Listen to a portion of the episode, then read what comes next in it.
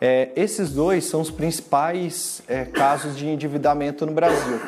O cartão de crédito, por exemplo, 4 em cada 10 brasileiros não tem qualquer controle dos seus gastos no cartão de crédito. Era eu lá quando comecei com cartão de crédito.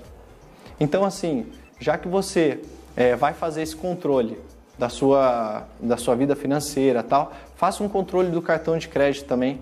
Defina um limite, seja para a semana, seja para o mês. E aí esse limite, vamos supor assim, olha, eu defini 100 reais por mês para gastar no cartão. Aí de repente eu vou lá e compro, faço uma compra parcelada de 20 reais a parcela. Então o que acontece? No próximo mês eu não posso definir mais 100 reais. Eu tenho que definir 80, porque 20 já vai vir da parcela. Era isso que eu não fiz quando eu fiquei endividado. Porque para mim, eu ia gastando o mesmo tanto, só que eu esquecia que tinha as parcelas que iam aumentando.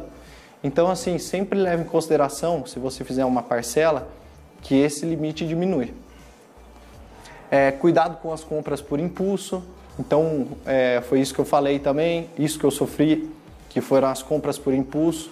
Não comprar aquilo que a gente não necessita, não gastar com supérfluo e negociar a anuidade. Eu não sei aqui se todo mundo tem cartão de crédito, mas para quem tiver, hoje em dia existem várias opções que não pagam anuidade. É, e mesmo que assim, existem né, de, de bancos, tem o Nubank, tem o Banco Original, eles oferecem cartão sem anuidade. Mas mesmo que você queira manter o seu do Itaú, do Bradesco, esses mais famosos, tente negociar, igual eu falei do, do crédito leve para o seu, sua operadora de cartão, olha, tem o banco tal, o banco tal, o banco tal estão oferecendo cartão sem anuidade. Pô, será que você não consegue oferecer para mim? Eu que sou cliente do banco, né? Então leve isso como uma, uma negociação, porque hoje em dia muito, é, tem muita oportunidade de cartão sem anuidade.